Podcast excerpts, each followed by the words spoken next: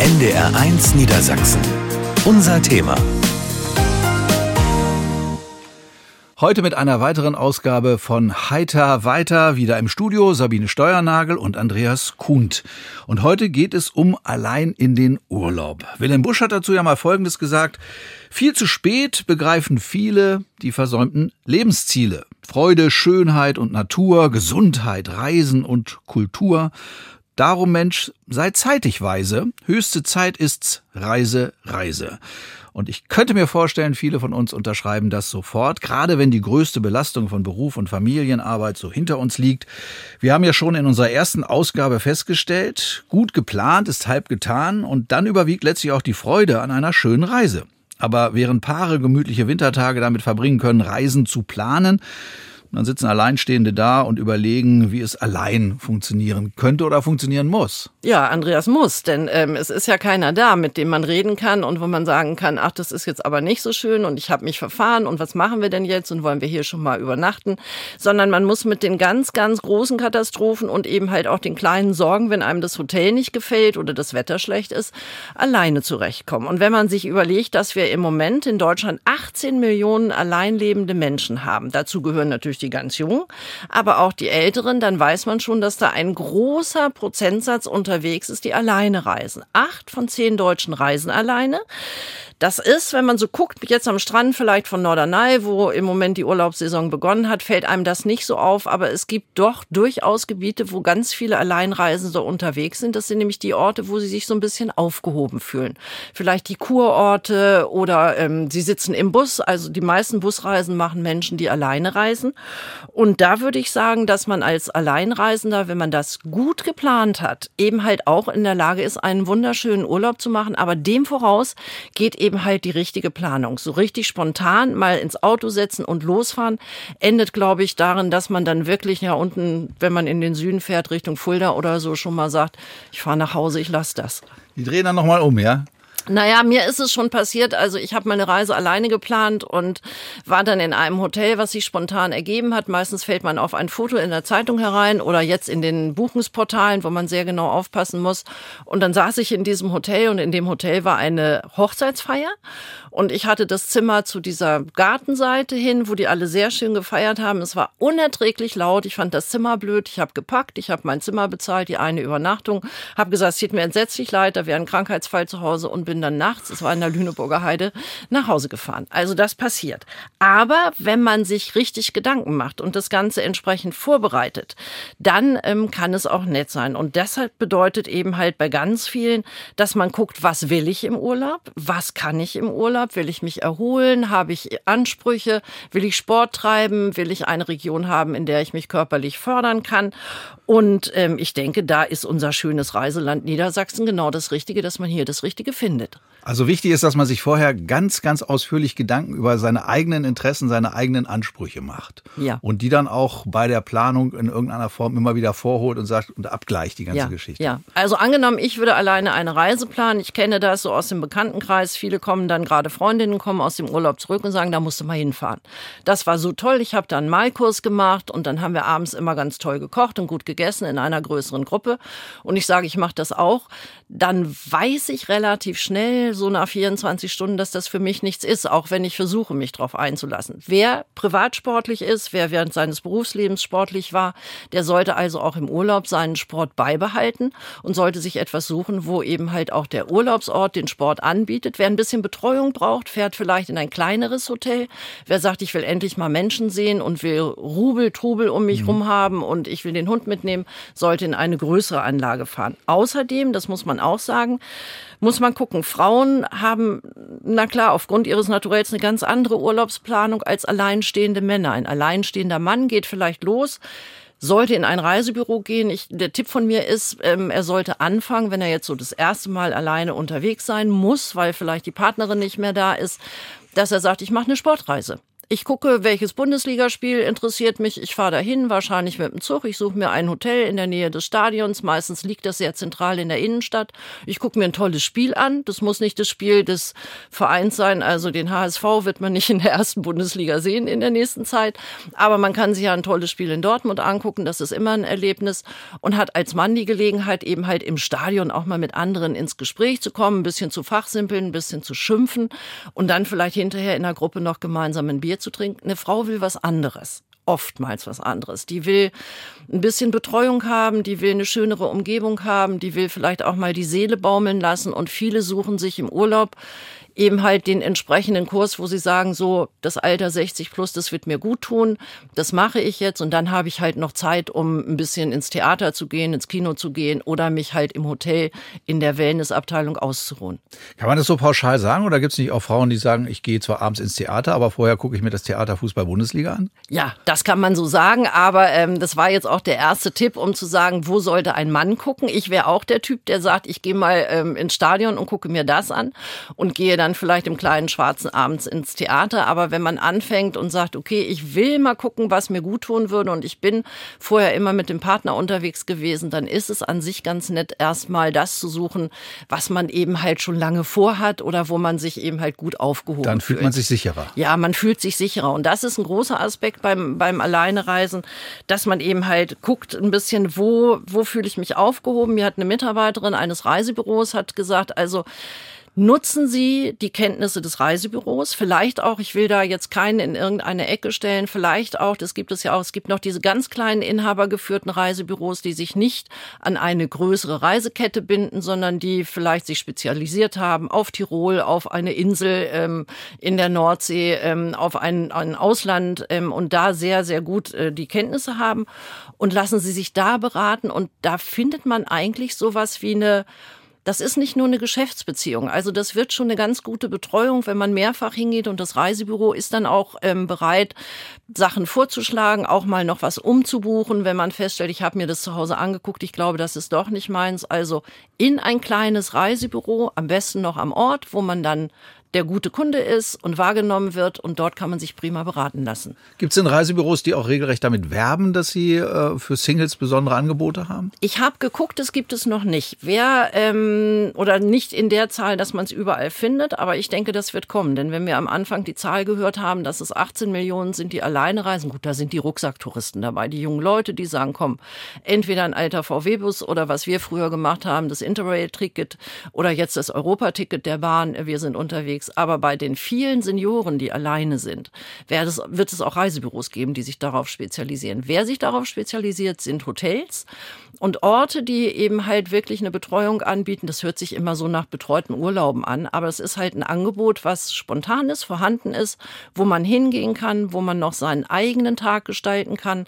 Aber zum Beispiel wie in einem Kurort, Bad Pyrmont bietet so ein freies Yoga an. Da kannst du morgens hingehen, die sind im Kurpark unterwegs, treffen sich immer um halb neun an einer ganz bestimmten Ecke. Da kannst du hingehen und wenn du am nächsten Tag sagst, so, ich will jetzt aber mal mit dem Fahrrad auf den Berg fahren oder ich will einfach nur mal einen ganzen Tag im Schwimmbad rumliegen, dann gehst du halt nicht hin und es ist keine Verpflichtung. Aber dass die Reisebüros sich speziell drauf spezialisiert haben, habe ich so noch nicht gesehen. Es gibt Plattformen für mhm. Singles. Für Singlereisen, da muss man sehr genau aufpassen. Wollen die dann, dass ich einen Vertrag abschließe? Bin ich da zu sehr, ja, zu sehr eingebunden? Aber es, das für Singles gibt es. Da muss man nur eben halt im Internet ein bisschen gucken, auf welcher Plattform man sich tummelt. Viele Leute gehen ja gerne auf Kreuzfahrt. Äh, ja, eine Geschichte, bei der man ja unterschiedliche Ansichten haben kann. Trotzdem, äh, ist das was für Singles? Ja, ich würde sagen ja. Ähm, ich würde einen Einstieg wagen über eine Flusskreuzfahrt. Das ähm, ist ein bisschen kleiner ähm, und ähm, ist nicht so lange. Es sind nicht so viele Leute an Bord. Man fühlt sich vielleicht erstmal so ein bisschen in der Umgebung schneller sicher und man bleibt in Deutschland. Ne, man fährt den Rhein hoch oder man ist auf der Elbe unterwegs. Also eine Flusskreuzfahrt. Wenn man auf die großen Schiffe geht, ist eine tolle Sache. Aber ich glaube, man braucht so ein bisschen die Nervenstärke dafür, weil das Schiff legt ab und ist weg. Also dieses, ich will dann doch wieder zurück und nach Hause und das ist mir hier alles zu viel und es ist, sind die Reisewochen der, der Großeltern mit Kind oder die Reisewochen der glücklichen Paare. Ähm, dann sitzt man da drin und kriegt keinen Flug, um wieder nach Hause zu kommen. Ich habe aber die Erfahrung gemacht, ich habe eine sehr reisefreudige Freundin, die ist mittlerweile 72, die geht auf die Kreuzfahrtschiffe, wo alle sind, die Jungen und die Alten und die Familien und nutzt die Essenszeiten, wird ja dreimal am Tag, kann man zum Essen gehen, nutzt sie, um sich an die großen Tische zu setzen und zu sagen, hallo, ne, ich bin's, die Gundula und ähm, kann ich bei euch mit dazu? Man ist da ja sehr locker im Umgang und guckt dann und isst immer gemeinsam in einer Gruppe, hat schon viele kennengelernt, die dann auch sagen, du Gundula, wir wollen heute Nachmittag das und das machen, komm doch mal zum Pool. Ähm, oder hier ist ein Buch, liest das doch auch mal. Und sie sagt, wenn es nicht harmoniert, suche mir halt den nächsten Tisch. Was soll's? Aber dafür die Nerven muss man aber, glaube ich, ja, dafür muss man, glaube ich, sehr, hm. selbstbewusst auch sein und ja, offen. die Nerven muss man haben. Also ich wäre auch nicht der Typ und ich würde auch sagen, es gibt ja auch viele, die ein Berufsleben beendet haben und dann sagen so, ich möchte jetzt erstmal, ich muss mich jetzt auch erstmal erholen. Und da, Andreas, hört sich ganz komisch an, bin ich ein Anhänger der ambulanten Badekur mit dem Arzt sprechen. Ja, ne, also mit dem Arzt sprechen, sagen hier, ich habe, die meisten haben sowieso Schulter, Rücken, ne, irgendwas kann man immer mal noch ein bisschen optimieren. Ähm, das Rezept, was man sonst zu Hause anwendet und, und sagt, ich suche mir einen Physiotherapeuten zu Hause, das nimmt man mit in den Kurort, lässt sich da behandeln, sucht sich eine Unterkunft, die muss man selber bezahlen, aber das muss man ja auch beim Urlaub machen und hat eben halt die Annehmlichkeiten, ich habe einen festen Terminplan, ich werde betreut, ich werde verbessert, wenn man so will, ne? Also also ich habe ein schönes Angebot, um fit und gesund zurückzukommen. Und ich kann alleine unterwegs sein und es ist vielleicht nicht so, als wenn ich jeden Tag äh, bei mir im Dorf zum Physio gehe, den ich auch morgens schon beim Bäcker getroffen habe. Nun haben wir schon eine ganze Menge Tipps bekommen für das Reisen allein im Alter. Heiter weiter geht's bei uns gleich mit echten Expertinnen und Experten, die auch eine ganze Menge dazu zu sagen haben.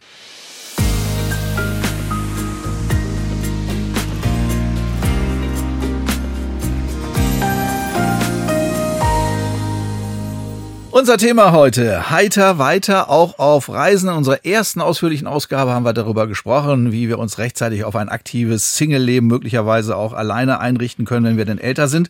Und zu Hause kann man dann vielleicht schon ganz gut allein sein, macht es sich schön und gemütlich. Aber wie sieht's im Urlaub aus im Hotel?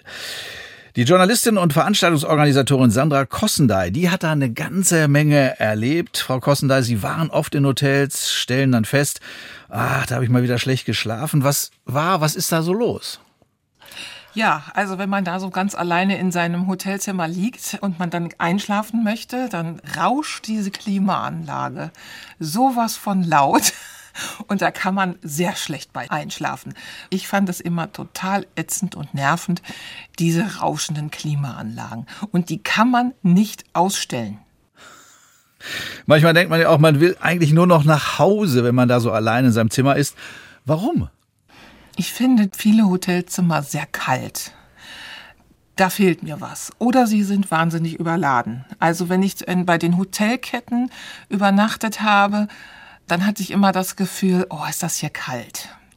Ich gucke auch sehr häufig auf den Teppichboden. Früher bin ich viel gereist in Amerika und da mochte man überhaupt nicht barfuß auf so einem Teppichboden gehen, weil man dachte, da lebt was. Und wenn ich diesen Teppichböden manchmal so sehe, ähm, und man ist ja kaputt. Und ich bin ja nun auch nicht mehr schlanke 25. Die Augen sind abends übermüdet. Man hat eine Gleitsichtbrille auf. Und dann springt ein dieses Muster so an von diesem Teppichboden. Also das hatte ich mal erlebt. Ich wusste nachher gar nicht mehr, wo ich hingucken sollte. Und manchmal sind ja auch die Türen so zurückversetzt, dass ich immer so gedacht habe, na, steht da jetzt einer hinter mhm. diesen zurückversetzten Türen. Also so lange Flure könnte man ein bisschen netter machen. Männer und Frauen bewerten Hotels ja durchaus unterschiedlich. Warum ist das so? Wenn ich Veranstaltungen hatte, hatte ich ja eine lange Anfahrt, meist von zwei, drei Stunden. Ich war kaputt, ich war gestresst ich war aufgeregt, ich wusste, ich musste am nächsten Morgen sehr, sehr früh aufstehen. Da möchte ich mich da auch wohlfühlen. Und ganz wichtig ist ja, wenn ich eine Veranstaltung hatte, das Äußere. Und dann war es mir wichtig, dass ich mein Äußeres genauso herrichten konnte wie zu Hause. Und da hatte ich dann meist schon die Nase voll. Also das war so. Meistens ist man auch so, wenn man übermüdet ist, ziemlich tollpatschig. Man sieht nicht alles gleich sofort. Badezimmer sind ja dann auch so, ich stoß mir mal den kleinen Zeh, gerade wenn man eine Dusche hat und das ist dann so an der Ecke. Ich war letztens in einem Hotel, da habe ich gedacht, wie sollen denn hier Menschen, die jetzt mal so 25, 30 Kilo Übergewicht haben, in diese Duschtür reinpassen. Also ich musste sogar den Bauch einziehen. Und das vermiest es mir dann. Wichtiges Thema bei Reisen ist natürlich Sicherheit, besonders wohl für Frauen. Was wäre aus Ihrer Sicht da wünschenswert? Was ich gut finden würde, wäre ein Notfallknopf. Oder, also in vielen Hotels gibt es das gar nicht mehr, Telefone. Ich sag mal, wo man jetzt vielleicht auch noch gar nicht hinkommen würde. Oder einfach ein Hotel, was mir meine Ängste nimmt. Was mir auch sagt, also bei uns kann hier nicht jeder rein. Und wir überprüfen das. Und ich glaube, diese Kriminalität, ich hoffe nicht, aber ich habe manchmal das Gefühl, das wird ja durch die Medien, ist die ja schon präsent. Und wenn man dann mal abends in einer fremden Stadt ist, ganz alleine, dann kommt man da ins Grübeln. Also ich finde so Notfallknopf und wenn der auf dem Nachttischkästen steht, mhm. das wäre schon mal toll. Klar, ähm, ich weiß nicht, wenn mal irgendwas wäre, ob ich den noch drücken würde, aber er gibt dann halt schon Sicherheit. Vielen Dank, Sandra Kossendey. Sie ist Veranstaltungsorganisatorin und Journalistin und hat sich sehr ausführlich mit dem Thema Reisen, alleine Reisen auch beschäftigt. Und das Thema Hotels haben wir gerade gehört, Sabine. Da hat sich ja auch eine ganze Menge getan in den letzten Jahren, denn die Hotels wollen ja auch neue Kunden und andere Kunden ansprechen. Ja, das muss man wirklich sagen. Also ähm, es hört sich jetzt so an, als wenn wir sagen, es tut sich nichts in Niedersachsen in der Hotelszene. Das stimmt nicht. Also alle versuchen nach ihren Möglichkeiten entsprechend die Hotels zu modernisieren, eben halt auch für die entsprechenden unterschiedlichen Bedürfnisse anzupassen. Aber man darf auch nicht vergessen, wir kommen aus den Corona-Zeiten. Das heißt, in den vergangenen zwei Jahren ist kaum Geld verdient worden. Jetzt kommt der Kunde und sagt, ich reise wieder. Also bitteschön, das muss aber jetzt so aussehen wie die Werbung. Also ne, Ferienwohnung direkt direkt, da sehe ich immer ganz tolle Familien in ganz tollen Häusern. Das muss aber auch erstmal alles aus der eigenen Kasse bezahlt werden, denn Hotels kriegen für eine Modernisierung energetisch zwar auch Unterstützung, aber wenn sie sagen, wir wollen die Flure machen und die Möbel machen, bekommen sie nichts. Also muss man so ein bisschen gucken, was ist möglich, aber sie machen etwas. Man versucht ein bisschen heller zu werden, freundlicher zu werden, Lichtkonzept zu ändern und ähm, ganz wichtig ist Farbe, ist der erste Eindruck. Das kann ein Malermeister machen, wenn man da entsprechend entsprechend sich beraten lässt. Und ich habe mit einer Frau gesprochen, Ulrike Kafka. Sie ist Galeristin und Einrichtungsberaterin, hat selber ein exzellentes Händchen für Farbe. Ich bin einmal in ihrer Wohnung gewesen. Ich bin da geflasht wieder rausgegangen, hätte ich mir nie getraut. Gelbe Kommode vor roter Wand. Und ich habe sie gefragt, welche Rolle eigentlich Farben in ihrem Leben spielen. Ja, ich finde, sie machen sehr viel aus. Sie sorgen für Stimmung, sie sorgen für Ausgeglichenheit, sie sorgen für Ruhe, sie sorgen für Aufregung. Es gibt eine ganze Palette, die ich jetzt aufzählen könnte. Mir ist Farbe mein Leben lang wichtig. Ich bin jemand, der auch auflebt mit Farben und der auch ein bisschen von Farben vielleicht abhängig ist, was die Stimmung anbelangt. Entstanden ist es, weil Sie selber mal ein Gästehaus mit einem großen Catering-Bereich geführt haben für wundervolle Feiern in Haus und Garten. Richtig. Das hat sich ergeben eigentlich aus einer Notsituation heraus. Und ich habe dann begonnen, mein Privathaus zu vermarkten sozusagen, habe es für Feiern aller Art vermietet und äh, bin da als reine Autodidaktin völlig blauäugig reingesprungen in dieses neue Feld, komme allerdings aus dem Kaufmännischen, was dann auch mir ganz gut geholfen hat bei der Arbeit, aber habe mein kreatives Potenzial, was immer vorhanden war, nie richtig ausgelebt werden konnte von mir, dann endlich mal weit über 50 oder Anfang 50, muss ich sagen, begonnen auszuleben. Viele haben mich gefragt oder haben mir gesagt, kommen Sie doch mal zu uns, bei uns ist alles nur beige. Ich würde mich nicht trauen, eine Wand rot zu streichen. Aber ich habe dann immer gesagt, was soll passieren, wenn Sie eine Wand rot streichen? Wenn Sie es wirklich nicht mehr leiden mögen, nach kurzer Zeit, dann streichen Sie sie wieder weiß über. Also ich finde nicht, dass so viel Mut dazu gehört, aber offensichtlich bei vielen Menschen ist das so. Nun ist das ja auch bei Hotels so. Also wir sind alle viel unterwegs. Entweder machen wir den einen oder anderen Kurzurlaub oder viele reisen beruflich. Viele Frauen reisen beruflich, weil das eben halt der Job erfordert. Und dann kommt man in ein Hotelzimmer, da ist auch schon wieder alles beige. Richtig. Muss das so sein? Nein, ich finde nicht. Sicher ist immer der Kostenfaktor ein Punkt, aber ähm, wenn man Farbe einsetzt, gezielt einsetzt, glaube ich nicht, dass die Einrichtungskosten überstiegen werden von dem, was ein Hotel sich vornimmt. Ich finde, es sollte in vielen Hotels geändert werden, ohne dass es jetzt vielleicht überfordert, aber etwas Farbe sollte man schon. Und ich bin auch weiter der Meinung, ähm, in die Zimmer bringen verschiedene Töne, um einfach verschiedene Stimmungen zu erzeugen. Und das ist, wie gesagt, selten der Fall. Ich habe es schon erlebt, auch in Hotels, auch manchmal zufällig, war dann immer begeistert. Ich habe so ein Gefühl, ich komme nach Hause, ich bin zu Hause und das finde ich schon sehr wichtig, dass man eben nicht in so eine kühle Atmosphäre kommt und in eine fremde kommt man ja nun dann sowieso, aber dass man so dann das Gefühl hat, ach, hier fühle ich mich wohl. Das Gefühl muss gleich da sein. Also ich rede jetzt immer von Gefühl, aber es ist eben ganz viel mit Gefühl verbunden. Das ist ja auch wichtig. Entweder ich fahre, weil ich beruflich unterwegs bin, dann muss mein Gefühl gut sein, damit ich eben halt meinen Job machen kann, dass Richtig, der Kunde ja. das merkt. Da kommt ein ausgeschlafener, sonnig gestimmter Mensch oder ich mache Urlaub. Dann soll es ja auch so sein, dass man morgens beschwingt in den Frühstücksraum geht, der auch schön farblich gestaltet ist und eben halt nicht aus der beigen Umgebung kommt und sagt, okay, ich bin hier gut untergebracht, es regnet nicht rein, aber das war es auch das schon. Das ist zu wenig. Ja, ja. eben. Und mhm. man muss ja gar nicht jetzt großartige Einrichtungsberater beschäftigen. Jeder ja. versucht im Moment mit dem Geld auszukommen. So viel Geld kommt nicht mehr rein bei den Hotels. Genau. Welche Kleinigkeiten kann man sofort Also ich ändern? finde schon, durch Accessoires kann man viel erreichen, ohne dass es überteuert sein muss.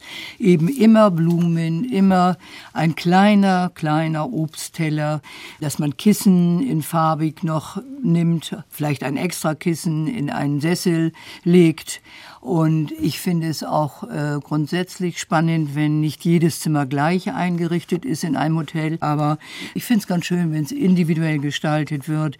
Ich sage jetzt mal übertrieben, jedes Zimmer anders. Dann, wenn man öfter dort absteigt, kann man schon sagen, ich möchte in das blaue Zimmer oder ich, mir ist heute nach Gelb, wie auch immer. Und das, äh, denke ich, ist eine Kleinigkeit, die man berücksichtigen kann. Viele von uns, wenn sie älter werden, neigen ja auch dazu, auch das ist ein Urlaubsort in Niedersachsen. Niedersachsen. Da fahre ich schnell mal hin, weil ich weiß, es erwartet mich was ganz Schönes. Richtig. Also man könnte eben halt auch den Kunden binden darüber. Unbedingt. Also ich finde, das ist ein reizvoller Punkt, den Kunden wiederzubekommen beim nächsten Mal. Der erzählt es weiter, das ist ja auch mal entscheidend. Und so kommt man dann auch zu mehr Gästen. Mensch, Sabine, hast ja eine Menge erfahren bei Ulrike Kafka, Einrichtungsberaterin und Galeristin. Wir werden gleich noch eine ganze Menge mehr erfahren zum Thema Reisen allein alleine im Alter. Denn natürlich gibt es da auch unterschiedliche Ansätze. Warum will ich überhaupt verreisen? Und bin ich überhaupt ein Reisetyp oder dränge ich mir da irgendwie möglicherweise auch nur was auf, was andere auch machen? Das sind alles Themen, die wollen wir gleich besprechen hier in Heiter weiter.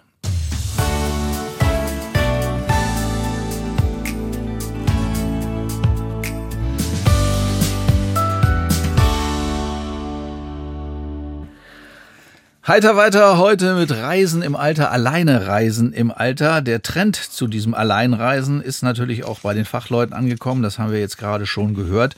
Renate Mitulla ist Geschäftsführerin der DEHOGA Niedersachsen. Merken Sie eigentlich auch einen Trend zum Thema Alleinreisen?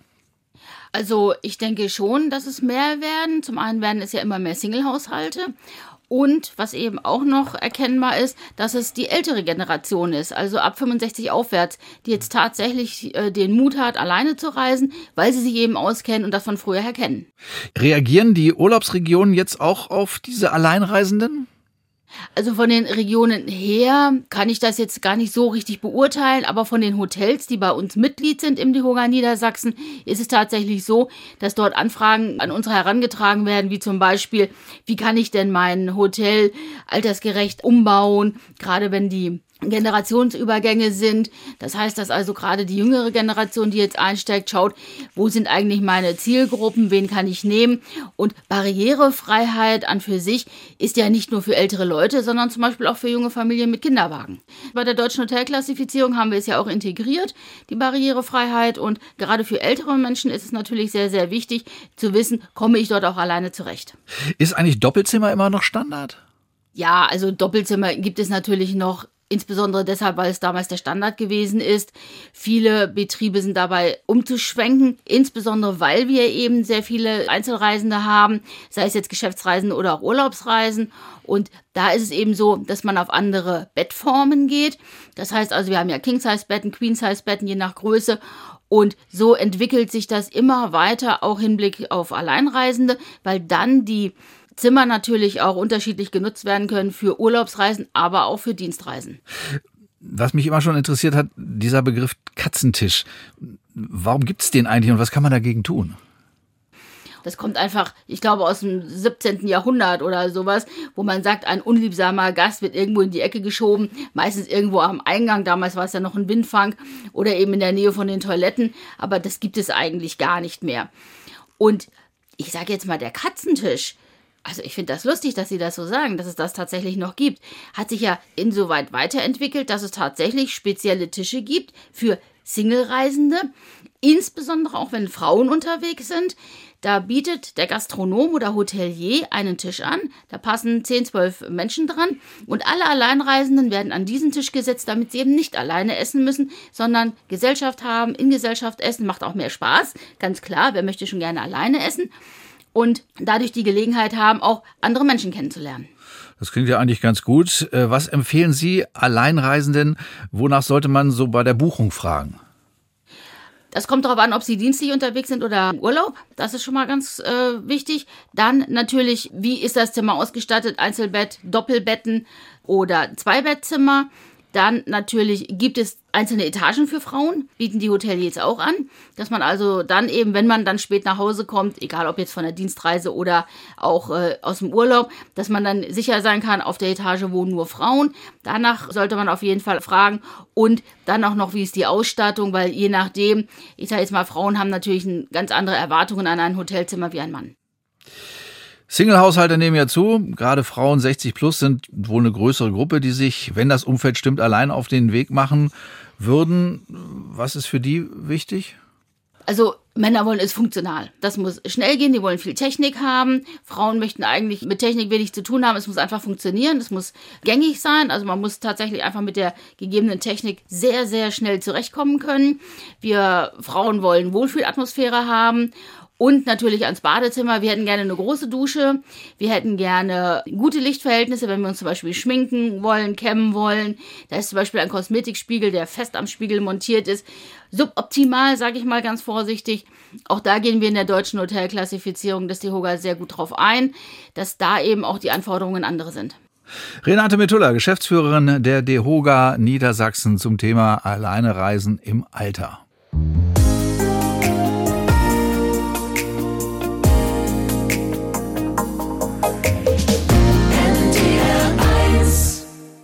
Heiter weiter, unser Thema heute bei NDR 1 Niedersachsen. Es geht um Alleinreisen im Alter, Alleinreisen für Senioren. Wir haben schon eine ganze Menge erfahren und haben auch festgestellt, Alleinverreisen, das hilft uns zu mehr Individualität, dabei uns noch besser kennenzulernen, die Welt aus einer neuen Perspektive zu sehen. Erfahrene Alleinreisende wissen, wie reizvoll so eine Reise sein kann, auf der wir jede Minute selbst gestalten können. Und trotzdem ist es sicherlich für viele erstmal mal sehr ungewohnt. Peter Ibing ist Heilpraktiker. Stress im Urlaub vermeiden und Strategien entwickeln gegen kleine Tiefs. Darüber wollen wir jetzt heute mal reden, Herr Ibing. Mal generell, wie wirken sich schöne Urlaubsreisen eigentlich auf Körper und Psyche aus? Sie wirken sich natürlich sehr positiv aus. Allerdings sollte man beachten, dass man nicht gleich aus vollem Stress dann in den Urlaub äh, fährt oder fliegt weil bekanntermaßen am dritten Tag kennen wir das sogenannte Entlastungssyndrom. Das heißt, wenn etwas passiert, passiert es am dritten Urlaubstag, dann kommen der Körper und der Geist erst völlig zur Ruhe und dann kann dieses überdrehte Tatsache noch wirken und kann dann Schäden anrichten. Also man sollte einen Tag Pause machen. Nicht aus vollem Betrieb oder was man vorher gemacht hat, sondern einen Tag ein bisschen ausruhen und dann die Reise antreten. Das hilft auf jeden Fall. Komme ich dann am Urlaubsort tatsächlich gleich von äh, 100 auf 0 runter oder ist dieser Tag dafür wirklich so wichtig? Dafür ist dieser Tag wichtig. Denn gerade das passiert eben nicht. Wir haben eine neue Gegend, es kommen noch viele neue Impulse hinzu. Das heißt, der Stresslevel bleibt am Anfang meistens dann noch ein bisschen hoch und erst wenn wir uns dann eingewöhnt haben, deshalb der dritte Tag, dann haben wir meistens diese Probleme. Das kann man also statistisch sehr gut nachvollziehen. Was droht uns an diesem dritten Tag? Ja, also wenn, wenn Sie Tatsache gucken, Herzinfarkt und Schlaganfall sind äh, Tatsache keine seltenen Ereignisse, die am dritten Tag dann passieren können. Also es droht jetzt natürlich nicht jedem, aber wenn wir solche Ereignisse im Urlaub haben, ist es meist um den dritten, vierten Tag. Nun haben wir ja das Thema Urlaub jetzt gerade allgemein eigentlich angesprochen. Wir wollen ja heute über Menschen reden, die eher alleine Urlaub machen. Worauf ja. müssen die denn jetzt noch zusätzlich achten? Die sollten auf jeden Fall darauf achten, weil keiner auch da ist, der eventuell kontrolliert, dass sie ihre Medikamente mitnehmen. Ne, da ist jetzt keiner da, der sagt, hallo, hast du daran gedacht, sondern wirklich dann auch alles schön hinlegen und auch die, an die Medikamente denken. Und mein Vater sagte mal sehr schön dazu, für ihn war es das Wichtigste am Urlaubsort, sollte es bitte eine Apotheke geben, damit gegebenenfalls man sich da noch was besorgen kann. Viele Menschen versuchen ja im Urlaub auch zu flüchten vor der Realität des täglichen Lebens. Welche Tipps geben Sie da gerade Alleinreisenden, die möglicherweise ja noch einen besonderen Grund haben zu flüchten, weil sie sagen, ich halte es in meinen vier Wänden nicht mehr aus? Ja, da wird es schwierig, weil ähm, da kommt die Realität erbarmungslos zum Teil auf einen zurück. Also da sollte man ein bisschen vorsichtig sein und das vorher wirklich für sich schon mal reflektieren. Ist das jetzt das Richtige, einfach zu flüchten? Bei einigen funktioniert das wunderbar, dass sie sagen, ich brauche jetzt eine Ablenkung, ich muss hier mal raus aus meinen vier Wänden. Das funktioniert, aber es trifft leider nicht für jeden. Da muss man gucken, was für eine Mentalität habe ich. Es gibt ja oft auch die gute Freundin, den guten Freund, der rät ne, einem frisch verwitweten Menschen und äh, pack doch die Koffer und fahr doch mal weg oder so. Mhm. Und dieser alte Spruch, die Seele muss hinterherkommen. Ich glaube, der gilt in diesem Fall ja auch. Ne? Fährt man dann weg, aber möglichst so, dass man zur Not auch noch wieder nach Hause fahren kann? Das ist eine gute Lösung, dass man also jetzt, wenn alle Stricke reißen, dass man dann wirklich auch wieder einen Plan B hat und sagt, ich komme zurück.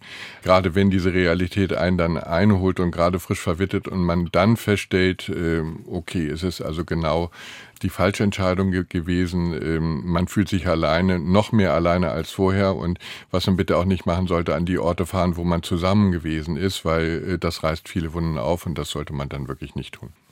Gibt es eigentlich Rituale, die man sich vornehmen sollte, dass man sagt, ich komme über diese kleinen Tiefs drüber weg? Äh, ich kenne jemanden, der legt sich dann abends immer so, so, ein kleines Tuch mit irgendeinem schönen Duft aufs Kopfkissen ja. und sagt, und schon fühle ich mich besser, ich, ich, ich kann ruhiger schlafen, es riecht wie zu Hause so ungefähr.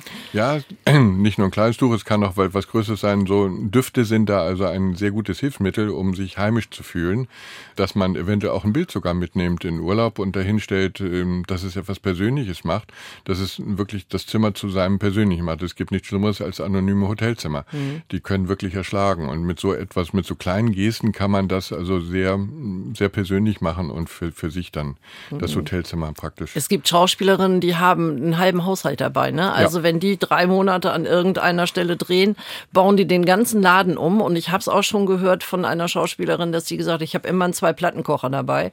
Also ich koche da abends auch schon mal irgendwie ein bisschen. Das will keiner, das weiß man, aber das ist so eine Basis, es ein bisschen netter zu machen. Das, man möchte dann bitte sein, sein Zuhause ein bisschen da mitnehmen und das ist ganz wichtig, um sich wohlzufühlen. Sollte ich denn als Single-Reisende oder Single-Reisender eher ein Doppelzimmer buchen oder eher die Single-Version auch von vornherein wählen? Also ich finde, da ist die Single-Version doch schon äh, angenehmer, äh, denn so, so, ein Doppelzimmer kann einem immer verdeutlichen, hallo, da ist ein leeres Bett, da fehlt was. Und ich glaube, das ist in einem äh, Single-Bett, es, es kann dann gerne auch ein 1,40 Meter Breite sein, aber ein richtiges Doppelbett und das alleine zu belegen, ist, glaube ich, nicht für jedermann geeignet. Also da sieht man dann doch, da könnte noch jemand liegen und liegt jetzt nicht da. Das ist nicht so gut. Aber wir wollen ja auch Lust machen auf Urlaub. Also bewegen ja. Sie sich, sehen Sie zu, dass Sie vielleicht mal aus Ihren vier Wänden rauskommen. Und ich habe vorhin gesagt, die ambulante Kur wäre eine gute Möglichkeit. Super, ich mache ja. Urlaub und bin betreut. Wie weit sollte ich gehen? Sollte ich mir ein volles Programm machen, also alle möglichen Anwendungen, die ich kriegen kann? Oder was würden Sie empfehlen, dass ich auch erholt und nicht von allen Massagen gestresst wieder nach Hause komme? Wie könnte so eine ideale so ein Tag aussehen? Genau, das ist nämlich der Urlaubsstress, den wir dann haben, wenn wir dann ein Programm abhaken und noch ein Programm abhaken, dann kommen wir aus dem Urlaub und brauchen wieder neun, weil wir hm, völlig erschöpft sind. Ähm, sie überlassen den Körper. Am besten ist es eine Anwendung am Vormittag, eine Massage, ähm, es kann auch ein Moorbad sein oder ähm, sonstige Anwendung, Krankengymnastik. Dann am Nachmittag vielleicht eine kleine Wanderung oder äh, etwas Bewegung noch dazu oder meinetwegen werden noch Tennis spielt oder sonst äh, sportliche Aktivitäten kann man machen. Aber bitte nicht den Tag vollpacken und vor allen Dingen auch mal mindestens ein, zwei Tage in der Woche komplett freilassen, um irgendwelche, man will ja mal was sehen von der Gegend und man will ja nicht nur im Hotel sitzen und das machen. Vielen Dank, Peter Ibing, Heilpraktiker bei uns bei Heiter weiter. Also Reisen auf alle Fälle auch für Singles ganz besonders wichtig, Sabine. Ja, auf alle Fälle ganz besonders wichtig und wir haben es ja eben gehört, auf alle Fälle machen und richtig Lust auf moderne Hotelzimmer oder mal gucken, was sich in der Szene tut und wie sich das Ganze weiterentwickelt. Das macht das Fraunhofer Institut. Das berät unter anderem den Deutschen Hotel- und Gaststättenverband, also zumindest auch in Niedersachsen. Da kann man äh, virtuell durch die Hotelzimmer der Zukunft gehen und ich würde fast mal sagen, das Ganze funktioniert ja eigentlich schon ganz gut, oder? Das kann man schon sagen. Welches sind denn so eigentlich die beliebtesten Reiseziele bei uns in Niedersachsen oder generell so für Singles? Ja, dreimal darfst du raten. Ja, Harz. Küste. Küste und Harz. Und im Harz bin ich gewesen und habe dort mit einem Hoteldirektor gesprochen in Bad Lauterberg, weil das ist ein Ort, genau das, was wir gesagt haben. Es gibt Wasser, es gibt ein Angebot und es gibt ein kuscheliges Hotel. Und warum das bei ihm so schön ist, das hat er mir erzählt. Hier im Harz scheint die Sonne, wir haben strahlend blauen Himmel und hoffen, dass das die nächsten Tage auch so bleibt hier und sind alle gute Dinger. Der Harz ist ja als Urlaubsregion wieder voll im Trend, sage ich jetzt mal. Ne? Also das, dass man früher gesagt hat, naja, in Harz, wir fliegen lieber nach Spanien, ist, hat sich ziemlich gedreht. Ja, es hat sich sehr gedreht. Im Harz ist auch eine Menge passiert, so dass man hier viele Ausflugsmöglichkeiten hat in der näheren Umgebung. Es ist die Titan-Seilbrücke dazu gekommen, ein Luchsgehege in Bad Harzburg, Torfhaus ganz neu entstanden oben und äh, Harzfalkenhof in Bad Sachsa. Es gibt hier so viele schöne Ausflugsziele und der Trend in den Harz zum Wandern und Nordic Walking, E-Bike fahren, der ist voll im Kommen und davon profitieren wir hier Gott sei Dank jetzt auch im Harz und haben hier einen ganz anderen Stellungswert mittlerweile. Aber wer den ganzen Tag unterwegs war, vielleicht eine schöne Wanderung gemacht hat, der freut sich, wenn er abends in ein gutes Hotel kommt. Das Revita ist bekannt als so ein Hotel, das hat schon fast so einen alpenländischen Charme. Was ist das Besondere, würden Sie sagen, wenn ein Gast Ihr Haus betritt? Das familiär geführte Haus hier durch die Familie Seeler mit den vielen langjährigen Mitarbeitern, die schon 20, 30 oder 40 Jahre mit dabei sind, vermitteln einem einfach gleich das Gefühl, dass man sich wohlfühlen muss. Ist das so ein bisschen ein Trend auch der Zukunft? Wir haben hier in der Sendung schon mehrfach gesagt, dass es immer mehr Menschen gibt, die alleine reisen wollen oder alleine reisen müssen. Ja, auf jeden Fall. Denn ich will gar nicht mal sagen, dass Alleinreisen unbedingt ein Trend ist. Den Trend gab es schon immer. Wir werden alle älter, alle mobiler, auch im, im Alter. Und von daher wird es immer mehr Alleinreisende auch im Alter geben. Und man soll ruhig reisen. Man kann Reiseziele finden, die im Umkreis von 100, 200 Kilometern sind und man einfach mal eine Woche rauskommt, was anderes sieht. Und ältere Menschen werden immer agiler und von daher wird die Zahl der Alleinreisenden immer weiter zunehmen. Ist es eigentlich wichtig, dass immer ein Ansprechpartner da ist? Die Rezeption ist bei uns immer 24 ja. Stunden besetzt. Da ist ein Nachtportier da, der äh, den Dienst übernimmt, so dass man da also rund um die Uhr gut versorgt ist. Bei vielen Alleinreisenden fragen wir auch bei der Reservierung schon nach einer sogenannten Notfallnummer, dass wenn mal irgendwas passiert, das ist altersunabhängig, eine Nummer auch haben, wo wir dann Freunde, Bekannte informieren können und die sich dann um einen kümmern. Das ist eine tolle Idee. Jetzt nochmal, Herr Hülsebusch, wenn Sie ein Hotel betreten, was wünschen Sie sich als erstes? Wichtig ist, und da legen wir hier auch unheimlich großen Wert drauf, ist natürlich die freundliche, herzliche Begrüßung gleich bei Anreise und dass man auch bei Anreise die nötigen Informationen bekommt, die ich zumindest für den ersten Tag brauche. Niedersachsen ist ein tolles Urlaubsland. Wir haben einmalige Küste, also das ist Weltkulturerbe. Wir haben den Harz, ein Mittelgebirge von wirklich wahrer Schönheit. Der muss sich in den nächsten Generationen etwas weiterentwickeln. Hoteldirektor Thomas Hösebusch, Sie führen ein Hotel in Bad Lauterberg und tun alles, um ihren Gästen das Gefühl zu geben, zu Hause zu sein, sowohl den Paaren, die kommen, den Familien, als eben halt auch besonders den Alleinreisenden. Ich danke Ihnen vielmals. Heiter weiter in unser Thema hier bei NDR 1 Niedersachsen. Heute ging es ums Reisen und zwar das Alleinereisen, möglicherweise auch gerade im Alter.